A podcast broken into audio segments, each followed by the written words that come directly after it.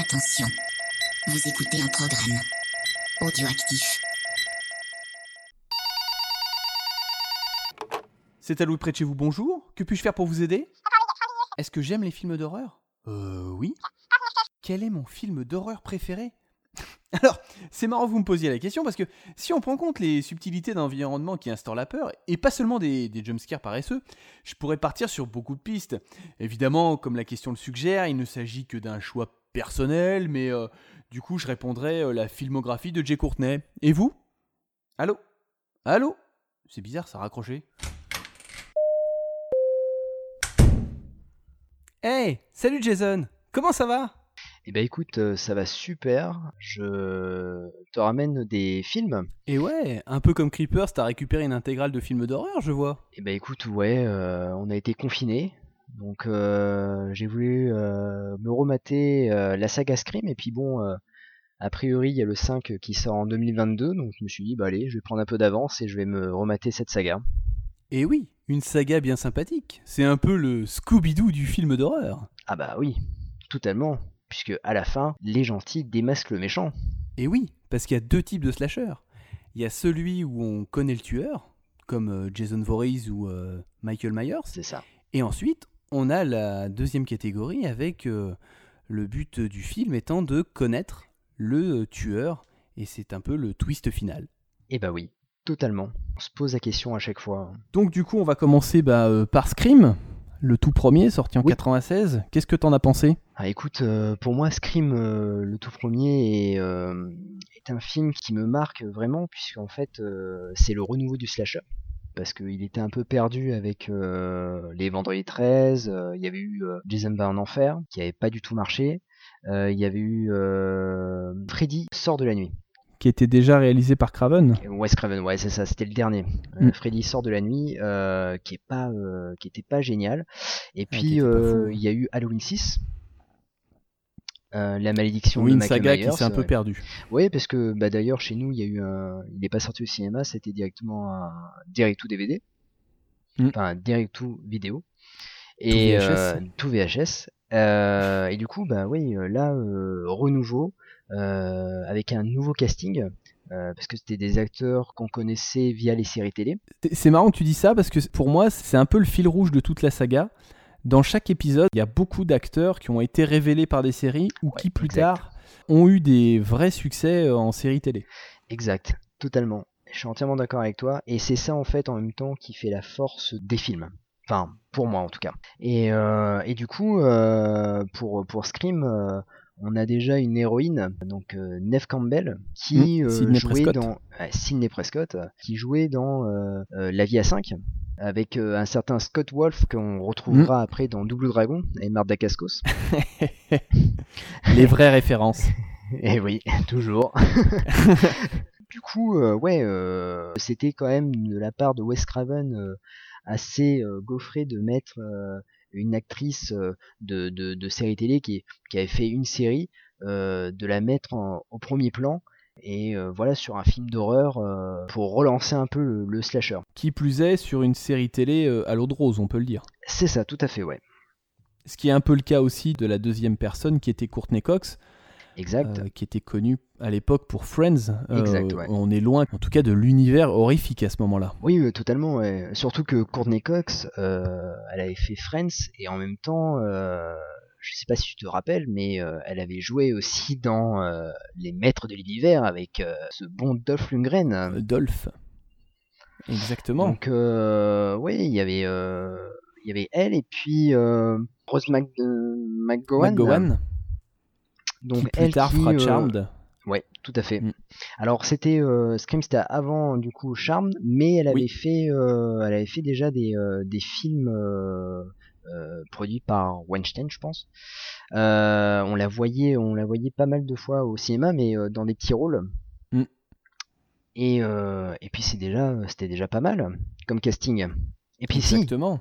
on oublie la principale, qui est euh, la première personne qui décède dans le film, mais Drew Barrymore Exactement. Drew Barrymore. qui euh, retentait, enfin qui tentait le comeback parce qu'elle était un peu perdue euh, Ah, dans la au drogue début des années 90. le dire. Ouais, voilà, c'est ça.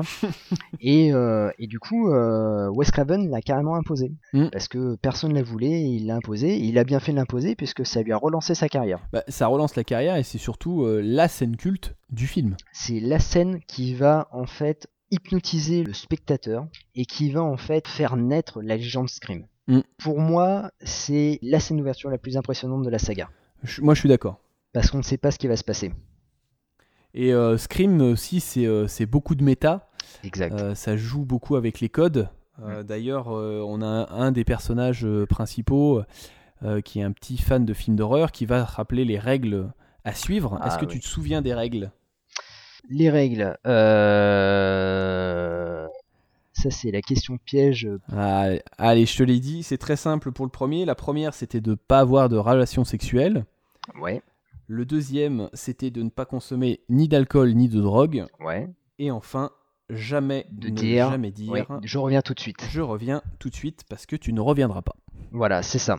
Et donc ce personnage en fait te permet de parler de tous les codes que tu vas voir et Wes Craven ensuite pendant tout le film va jouer et même pendant toute la saga va jouer là-dessus euh, sur les attentes du spectateur et en tout cas avec les codes Mm. du slasher. C'est ça, totalement. Et c'est ça aussi, euh, c'était un peu la nouveauté. Il l'avait fait un peu dans Freddy sort de la nuit, ce côté méta, où en fait euh, on savait pas si on était dans le film ou dans la réalité. Et euh, enfin c'était le film dans le film, et il le refait dans, dans Scream, mais euh, de façon un peu parodique, Mm, c'est ça. ce qui fonctionne mieux en fait. Par rapport au, à Freddy sort de la nuit, là ça fonctionne beaucoup mieux. Et aussi, il faut avouer qu'il y a un écrivain derrière, euh, de talent, Kevin Williamson, qui est un peu la star des années 90, C'est ça. on va pas se le cacher. Le mec, euh, il a fait euh, Dawson, Mm. il a fait euh, The Faculty. sur l'été dernier, The Faculty, euh, il a réalisé euh, Miss- Mrs. Tingle, Tout à fait. c'est un peu le, le big boss des, des années 90 au niveau euh, scénario. Et je crois que c'était le scénariste le plus demandé à l'époque hein, dans, les, dans les films d'horreur. hein. Ah bah de toute façon euh, tous ces films faisaient des cartons en tout cas. Oui, c'est ça. Et puis en plus, euh, moi, euh, ce que je me souviens, c'est que euh, toute cette génération, à un moment donné, il y a eu Scream, il y a eu Urban Legend, un l'été dernier. Mais je me souviens que pour un l'été dernier 1, il y avait le nom de Kevin Williamson. Et euh, même pour Halloween, 20 ans après, tu as le nom de Kevin Williamson. Alors je sais plus s'il l'a scénarisé ou il l'a produit. Il était dans le il était dans l'affaire. Ouais, ouais, c'est ça. Et c'est là que tu te dis que le mec, il, il avait quand même un poids à Hollywood parce qu'il était très demandé et euh, sur les euh, slashers qui sont sortis, parce qu'on en a eu un paquet, on retrouvait souvent son, son nom quoi. Et d'ailleurs les, les slashers où il n'était pas euh, où il n'était pas mentionné, tu sortais de la salle en disant ah mais il manque quand même Kevin Williamson. Il manque une écriture derrière. C'est ça. Par contre, hum, moi j'a- j'avais souvenir d'un d'un film, en tout cas l'aura de ce film et le, la réputation de ce film était qu'il s'agissait d'un film très sanglant et très violent. À la redécouverte, je l'ai presque trouvé très sage. Je sais pas si tu as eu ce, ce sentiment. Euh, ouais, euh, en fait, euh, j'ai eu le même sentiment que toi. et je vais te dire que ça, c'est à cause des, des films qui ont suivi. C'est-à-dire les films de maintenant, qui Mhm. sont hyper sanglants. Quand tu vois le Halloween de Rob Zombie, qui est vraiment très sanglant, ou même Oui. d'autres films. hein. La saga Saw est passée par là. Ouais, c'est ça, ouais. Euh, Sagasso, par exemple. Et au Hostel, et tu vois que maintenant que tu vois Scream, tu te dis, ah ouais, mais en fait, c'était pas si sanglant que ça. Et, et j'ai eu le même, alors, euh, j'ai eu le même problème pour American Pie euh, 4, puisque, en fait, euh, quand tu vois des films comme Projet X ou autres qui étaient euh, vraiment, euh, Mm. bah, euh, ils vont beaucoup ils plus, vont loin, plus loin. et tu revois après l'American Pie, tu dis, ah, mais en fait, c'était mignon pour l'époque. C'est ça. Mais ce qui est marrant, c'est que tu te dis qu'il n'y aurait pas eu, je vais dire, de Saw s'il n'y avait pas eu de Scream. Ouais, je suis entièrement d'accord. S'il n'y avait pas eu Scream, il n'y aurait pas eu de saut. Alors, euh, le premier a fait un, dé- un démarrage euh, catastrophique euh, au cinéma. C'était pas bon. Et en fait, le bouche à oreille a fait que bah, c'est devenu un énorme succès. Chose qui ne se fait plus. Bah, c'est ça. En un mois, le, le film a rapporté 50 millions de dollars sur le territoire américain et je crois que le budget est de 16 millions. Donc Mm. euh, rentabilité maximum. Les jeunes stars, c'est les propulsés vraiment stars du cinéma, puisqu'après Neve Campbell, on l'a vu un peu partout. Et puis euh, aussi, euh, il y avait une force dans, dans Scream, c'est le twist final. Donc c'est pour ça qu'on rigolait avec le côté Scooby-Doo. C'est ça. Mais c'est c'est un peu le, le fil rouge du film. En fait, on se pose la question de savoir qui est le tueur? Bah exactement, parce que en fait à l'époque euh, on avait euh, on avait les Voorhees, les Myers, euh, les Freddy, bah on savait euh, qu'ils étaient à part dans Sleep euh, Sleepaway Camp où en Mm. fait on a un des plus grands twists de tous les temps. De l'histoire du cinéma. Ouais, c'est ça, ouais. Avec cette, tête- euh, cette tête de malade. Euh, mais, euh, mais du coup, oui, euh, là, ce qui est bien dans, dans, dans, dans Scream, c'est que bah, on se pose toujours les questions. C'est qu'on se dit, ah, quand tu, tu mets un Scream sur, dans ton lecteur, tu dis, bon, bah tu sais pas la fin. Exactement. Et encore, le premier fonctionne. Je trouve que le twist Ouais. final du premier est bon, ce qui va être Ouais. peut-être problématique sur les suites. Exact, parce que euh, le premier, euh, la force du premier déjà, je crois que c'est la. Alors, j'ai jamais vu un seul Scream en VO. Je les ai toujours vus en, en VF. Et la force de Scream en VF, c'est euh, déjà d'avoir mis une, une voix pas du tout ressemblante aux, aux voix des, des méchants. Ça, on en reparle après. Mais en tout cas, pour le premier, je suis d'accord. Et, euh, et du coup, c'est vrai qu'on est un peu perdu parce que bah, on fait une chasse. euh, c'est un peu comme Cluedo, tu Mm. vois. Tu te dis, alors, euh, bon alors c'est pas lui. Qui sait Tu essayes de choper les indices. À quel moment euh, tel personnage était à tel endroit Est-ce que c'est possible ouais. Est-ce que non? Il y a une chose aussi qui est une, une force dans Scream 1, c'est les références. Euh, tu as des références, bah t'as une référence à Halloween Mm. avec euh, Jimmy Curtis, t'as des réf- références. même au-delà de ça, c'est-à-dire que la scène est tournée en parallèle. Ouais, ça c'est fort. Le rythme, le rythme de la scène, en fait, est tourné en parallèle de la, de la scène de Halloween qui est passée sur la télé. C'est ça. Et ça, c'est très fort. Ça c'est fort de- d'avoir fait ça. Et puis bon, t'as une scène aussi. euh, Enfin, il parle un peu de, de Meg Ryan, euh, il parle de d'acteurs euh, qui jouaient dans les séries télé, bah, telles que Tori Spelling, euh, qui était actrice dans Beverly Hills, Mm. et euh, parle de, de, de, de toute une culture, euh, Jason Voorhees, euh, Hannibal Lecter. Je trouve que c'est euh, c'est un film qui a su. euh, c'est un film écrit par un passionné en fait. En tout cas, qui, avait, qui a l'amour du genre. Ouais, c'est ça, qui a un amour du genre et qui est réalisé par un par un, par un réalisateur qui euh, qui a pas fait que des bons films, mais qui s'est toujours donné à fond Oui, tout à fait. dans ce qu'il faisait. Et euh, du coup, qu'est-ce que t'as pensé du Scream 2, donc de la suite? Bah écoute, euh, moi Scream 2 j'ai adoré. Euh, beaucoup l'ont mis un peu de côté. Moi je trouve que c'est une suite qui fonctionne parfaitement puisqu'elle elle parodie en fait, elle se parodie.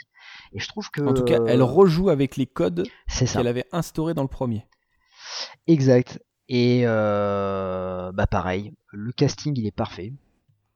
On, en- Euh, on en revient encore ouais. avec des acteurs de série. c'est ça- ça. Euh, on a Euh, Sarah et Michel avec- Gellar qui voilà. fait une, euh, apparition. voilà. Bah exact. Il y a euh, euh, Joshua Jackson qui fait aussi une apparition. Mm. Euh, Jerry O'Connell, le- qui Jerry était euh, connu pour euh, Sliders, les mondes parallèles, Sliders. Exact. qui joue le, le petit ami euh, de Sidney Prescott. Et, Et donc, c'est euh, là où ça joue, en tout cas avec les codes du premier, étant donné que, euh, sans euh, tout dévoiler, euh, il y a eu quelques problèmes avec le premier petit copain. Mm. Et du coup, je trouve que c'est là où c'est fort, c'est qu'ils arrivent, euh, parce qu'ils refont le même coup, de nous redonner des règles. Mm. Et cette fois-ci, cette fois-ci il faut, ils, arrivent à te dire que euh, ce que tu as vu dans le premier n'est plus vrai dans le deuxième. c'est ça. Mais ils arrivent quand même à te faire douter. Est-ce que euh, un tel est gentil, un tel est méchant? C'est ça. Ah ouais, mais totalement. Totalement, tu doutes. Forcément, à un moment Exactement, donné. tu doutes. Alors tu après, moi, le, euh. souci que j'ai eu avec le 2, je sais pas si ça te l'a fait, et c'est là où on, on- j'ai vu les limites de Wes Craven, c'est que la scène de fin, euh, Mm. et- et il était sous LSD, le monsieur, quand il l'a monté, parce que elle est, elle est trop speed. Euh, T'as des flashs partout, euh, c'est chaud quand même. Alors la, la scène de fin, en fait, le, le souci, c'est que c'était le début d'Internet et euh, fait, euh, la fin a été dévoilée sur Internet. Euh, Le script a été euh, affûté. C'est un des Mm. premiers scripts qui, est- qui a, qui a fuité et du coup, en fait, les deux premiers actes ont été ont été tournés. Et euh, Kevin Williamson a écrit le, le dernier acte euh, euh, en coulisses pendant que le film se tournait et il a donné en fait personne savait qui euh, bah, qui jouait le tueur même le tueur en lui-même Même le tueur c'est ça et en fait on leur a donné le dernier jour de tournage enfin quand la scène de, du, twist a été tournée, voilà, on leur a donné la scène du script en disant bah, voilà, euh, tu as joué ça, c'est toi le tueur, euh, voilà. Donc euh, et, je suis d'accord avec toi, la, scène, il y a, trop de flash, il y a trop de, il y, a trop de comment dire, de running gag. Parce que ça, mm. c'est aussi le, running gag de, de, Scream, c'est il est mort. Ah ben non, je suis pas mort. Je, ah je me suis pris. il revient à la vie. Je me suis 40 balles dans le corps, mais je, je vis encore. je demande un Pepsi Cola, s'il vous plaît. Non, mais voilà. c'est c'est c'est assez fou et, je trouve dans, dans le 2 ils, en font des, des, caisses par rapport à ça. Mais bon, après euh, voilà, euh, je trouve que voilà le 2 pour moi, euh, bah, je l'aime bien. Ça se laisse, ça, se laisse suivre en tout cas. Plus que le 3, parce que du coup on en arrive au 3, et alors là par contre. Eh bah oui, pourquoi? Parce qu'en fait le 2 cartonne au cinéma. et eh oui. Money, money, money. Kim Williamson il est engagé sur en fait quand il vend le projet Scream, euh, il le vend en fait, euh, il vend le scénario Scream et il vend 5 pages euh, de Scream 2 et 5 pages de Scream 3.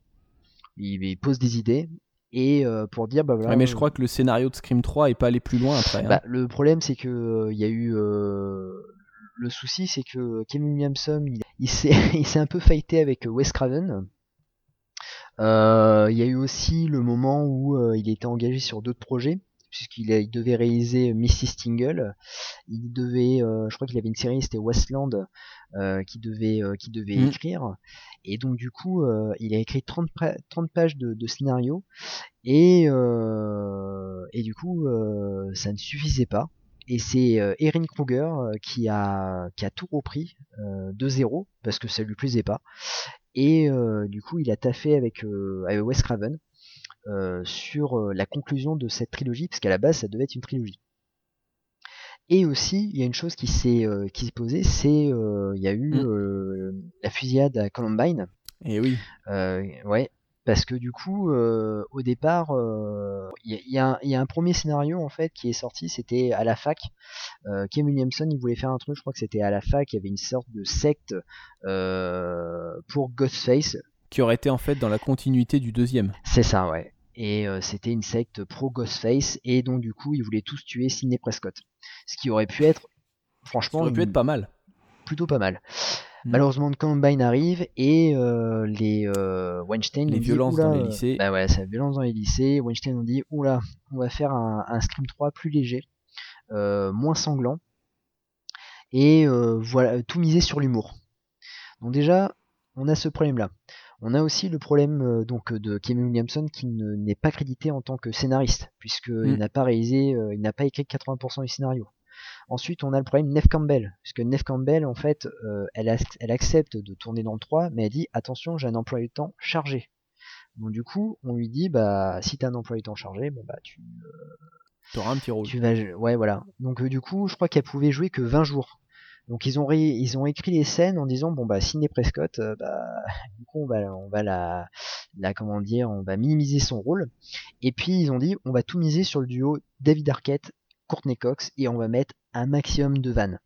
il y a juste Erin Kruger qui a dit euh, attention les mecs, euh, on tourne un scream là, donc il faut un minimum de violence parce que sinon on va nous prendre pour, euh, pour des ridicules. Donc du coup, ils ont quand même fait pas mal de scènes violentes, mais quand tu vois le 3, en fait, t'as un manque de rythme énorme, et puis en plus, mm. c'est niveau violence, bah c'est pas terrible quoi. Oui. C'est plat. C'est plat et moi, le, souci que j'ai eu, c'est que euh, je trouve que la continuité des personnages ne tient pas la route, c'est-à-dire que le personnage de Courtney Cox et de David Arquette euh, dans le premier euh, finissent ensemble à la fin du film. Entre le premier et le deuxième, ils se séparent parce que elle, c'est une peste. Ils se remettent ensemble entre le 2 et le 3, enfin ils se remettent ensemble dans le 2, pour qu'entre le 2 et le 3, ils se reséparent, pour qu'à la fin, du, dans le 3, ils se remettent ensemble pour même se marier.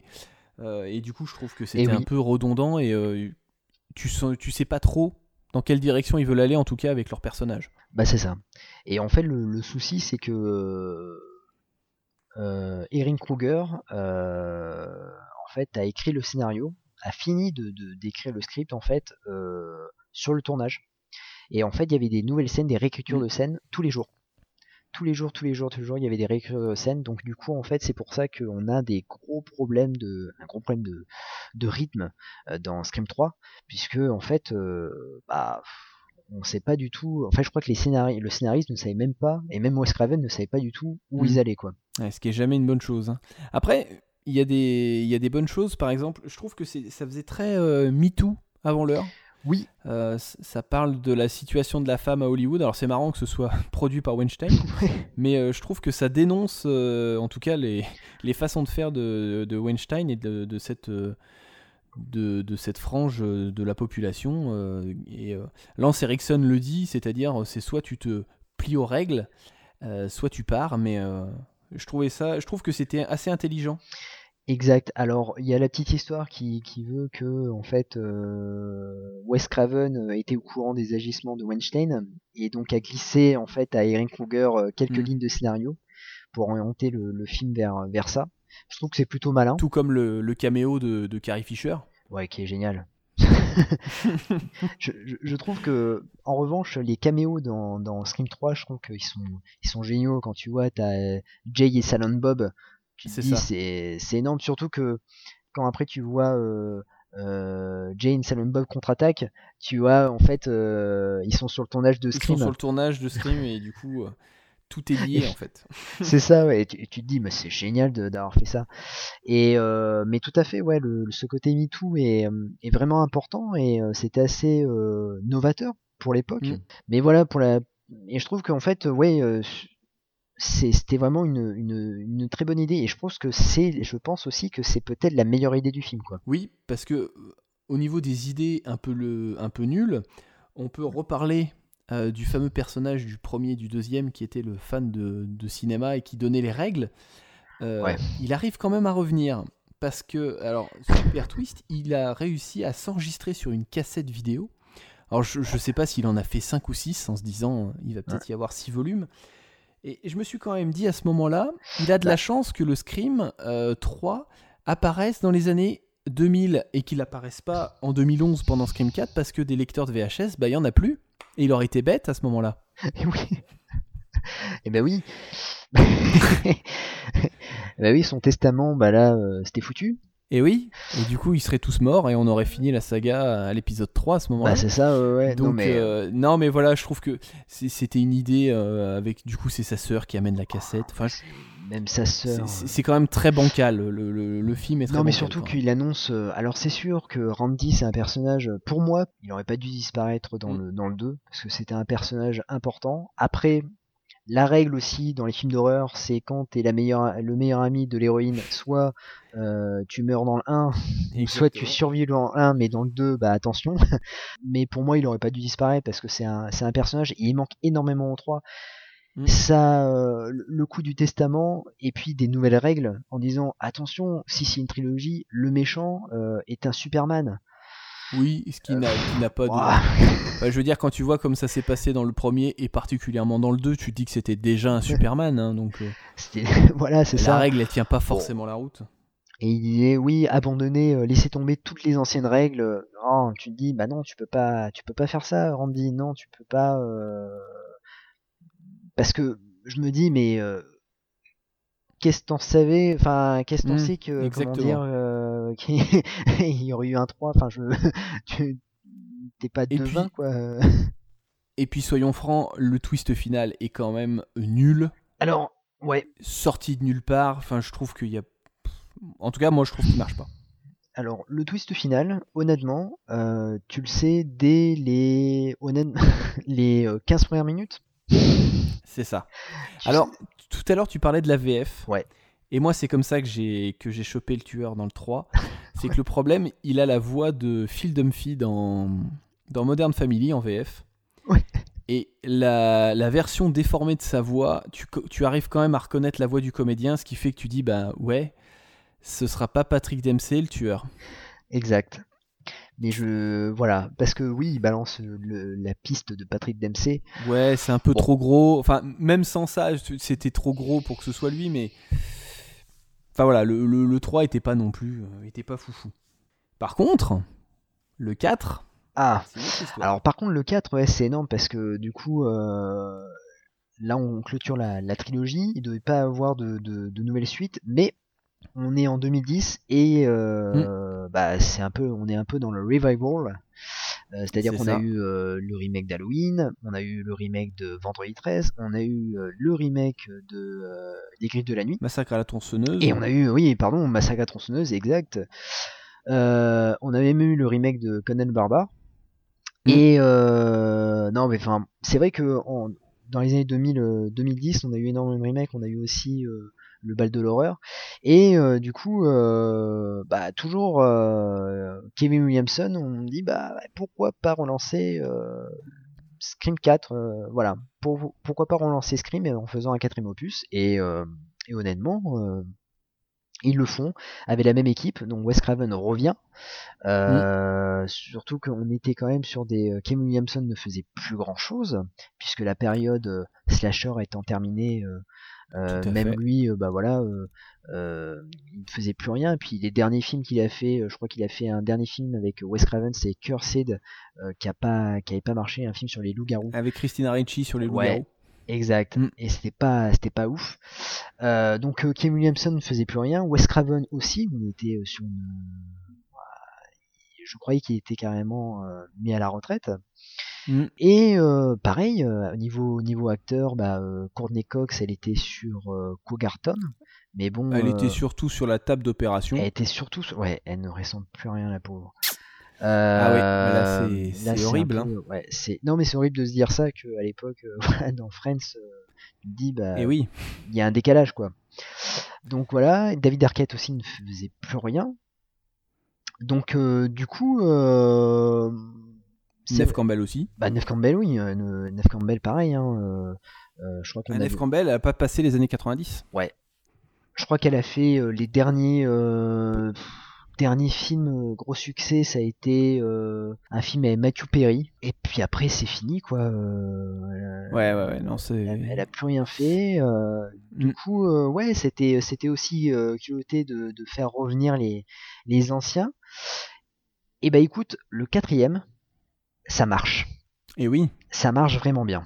parce que ça reprend des codes. En tout cas, ça arrive, je trouve, ça arrive bien à l'installer dans les années 2010, avec les codes des années 2010. C'est ça. Il y avait les acteurs des années 2010. C'est ça. On reparlait, Et ça on passe. reparlait des acteurs de série. Euh, alors là, celui-là, il en est rempli euh, avec euh, Aiden euh, Panettiere. On a Kristen Bell qui fait une apparition au début. Exact. On a Alison Brie. Exact. qui était en plein dans Mad. Men à cette époque-là et qui après a fait Community.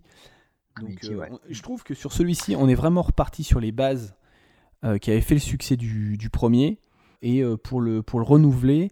Et même, je le trouve plus violent. Par exemple, c'est la première fois où on Oui. voit euh, euh, une personne éventrée. On voit avec les tripes à l'air et tout ça. Oui, Chose qu'on ne voyait pas dans les trois premiers, je trouve. Et non, tu voyais en fait euh, juste c'est euh, mais tu le vois de, de loin euh, avec euh, les tripes. Mm. euh, mais là, tu voyais, là, tu vois vraiment. En fait, dans, dans Scream 4, ils se sont dit, je pense qu'ils se sont dit, bon bah, on va, on va faire comme les nouveaux films. Et euh, ils se sont donnés à fond quoi. Et dans l'horreur, honnêtement, dans le gore, on est, euh, on est servi. Et ils arrivent à, à trouver le juste milieu entre le too much de la saga Saw et Hostel et euh, le côté de- pas assez des premiers ça. volumes en tout cas je trouve. Oui, en fait, on, on reste carrément dans la, la, la lignée hein, de, de Scream et, Mm. euh, et c'est c'est ça qui est intéressant, c'est quand tu le vois, tu te dis ah, tu sais que tu regardes Scream. Voilà, ça. tu retrouves tes acteurs, euh, tu retrouves la façon de réaliser de Wes Craven, euh, tu retrouves euh, Il y a une certaine ambiance en tout cas c'est ça, qui euh, la qui est musique. la même dans, dans les quatre films. C'est ça, t'as la musique, euh, tu retrouves l'écriture de Kevin Williamson, et là tu te dis, c'est comme si tu retrouvais ta famille en fait. Mm. Euh, ta famille d'horreur que euh, voilà, euh, tu chérissais euh, dans les années 90, bah tu la retrouves, et là tu te dis, ah, ça fait du bien. C'est plutôt cool. C'était quand même cool. C'était, c'était, ouais. Et là tu te dis, ouais, c'était vraiment cool. Et puis euh, du coup, euh, là aussi t'as un twist énorme, Que tu ne vois pas forcément venir. et non, du tout. Et là tu fais, ok. Là, ils ont... en plus, tu te dis, ok, bah Kevin Williamson, il a tout compris. Bah, en tout cas, je trouve que Kevin Williamson a tout compris. euh, la génération Instagram et Ouais. ce genre de choses avec le- la quête de reconnaissance et la quête de, de gloire. Et qu'est-ce qu'on est prêt à faire pour, euh, pour avoir une gloire et être reconnu. C'est ça. Et puis aussi une chose qui est, qui est plutôt, euh, plutôt drôle, puisqu'il parodie un peu les, les suites, en disant, bah voilà, il y a eu, euh, parce que euh, en parallèle de Scream, il y a le film Stab, qui est en fait euh, bah, le film sur les événements de Woodsboro qui continue, et ils en sont à, je sais plus, à Stab Stab 7. 7. Ouais, c'est ça. Et il y en a même un où il remonte le temps et tout ça. Enfin, c'est c'est Mm. c'est juste fou. Et, et en fait, il parodie un peu. Bah voilà, euh, ils se parodient eux parce que bah voilà, ils avaient dit que euh, Scream 3 ça- c'était le dernier. Bon bah ils refont un, ils refont un 4. C'est ça. Et malheureusement, bah le 4 est un un échec au cinéma. Mm. Euh, je crois qu'en France, il fait 1 million d'entrées et aux États-Unis, il fait un démarrage un peu catastrophique parce qu'il fait 18 millions de dollars euh, sur le premier week-end.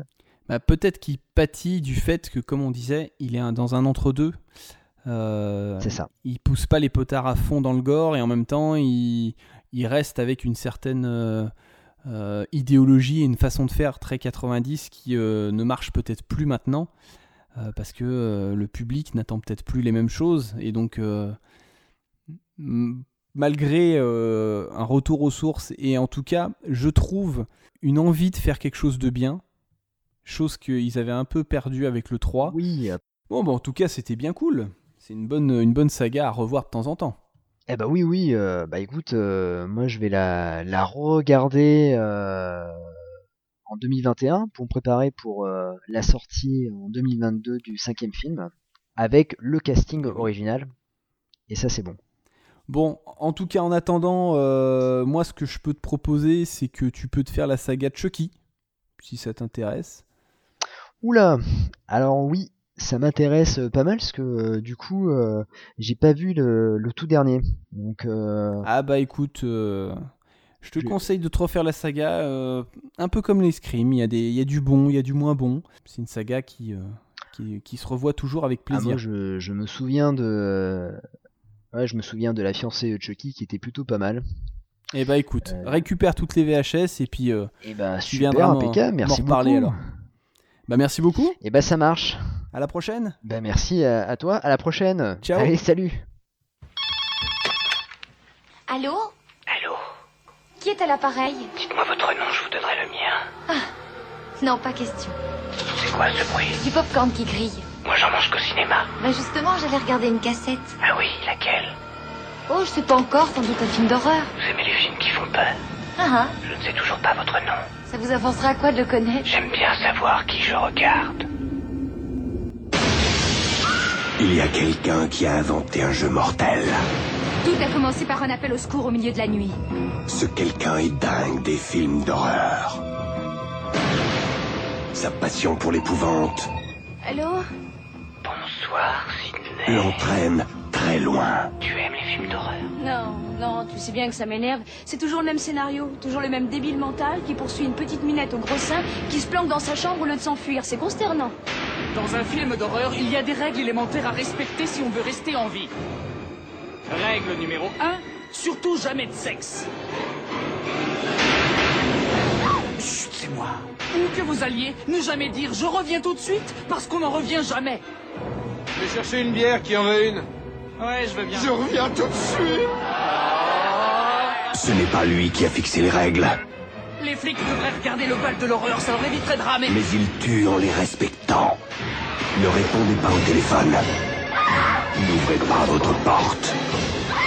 N'essayez pas de vous cacher.